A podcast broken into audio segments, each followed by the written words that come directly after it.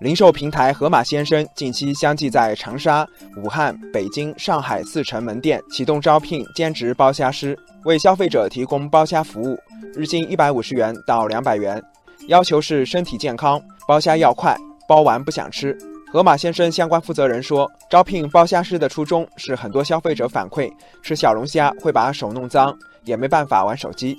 消息一出，立刻引来网友围观。网友小涛说：“真没想到。”吃货的技能有一天也可以派上用场。网友大脸猫说：“开多少工资无所谓，主要是喜欢包虾。”网友守望春天开玩笑说：“那有没有替人上班师呢？”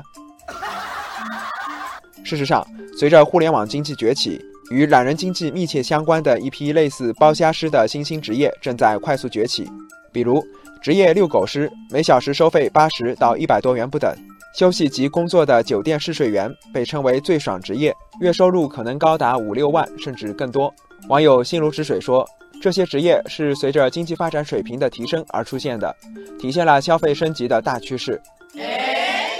网友笨鸟先飞说：“三百六十行，行行出状元。这些看似奇怪的职业，说明社会分工越来越精细，专业化程度越来越高，以后人们的生活将更加便利。”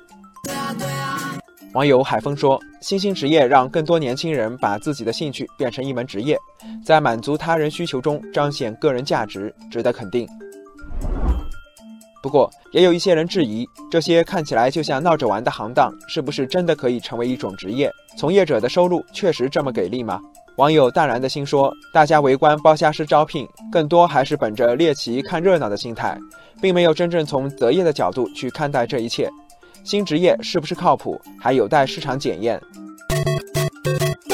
网友彼岸花说：“这些新兴职业本质上只是供需关系的一次重新匹配，和一个职业所必须的技术细分并没有太多关系。”网友麦克风说：“很多新兴职业看似光鲜亮丽，实则甘苦自知。比如酒店试睡员，每月要按公司要求探访足够数量的酒店。”再从不同角度细致地写出长篇评论，并不是想象的那样躺着就把钱挣了。网友菲菲说：“对于新兴职业，一味的捧杀和棒杀都是不足取的，需求决定市场。如何让人们享受这些新职业在促进社会就业、便民利民的好处的同时，规避他们在卫生、健康、财产安全等方面的潜在风险，才是应有的理性态度。”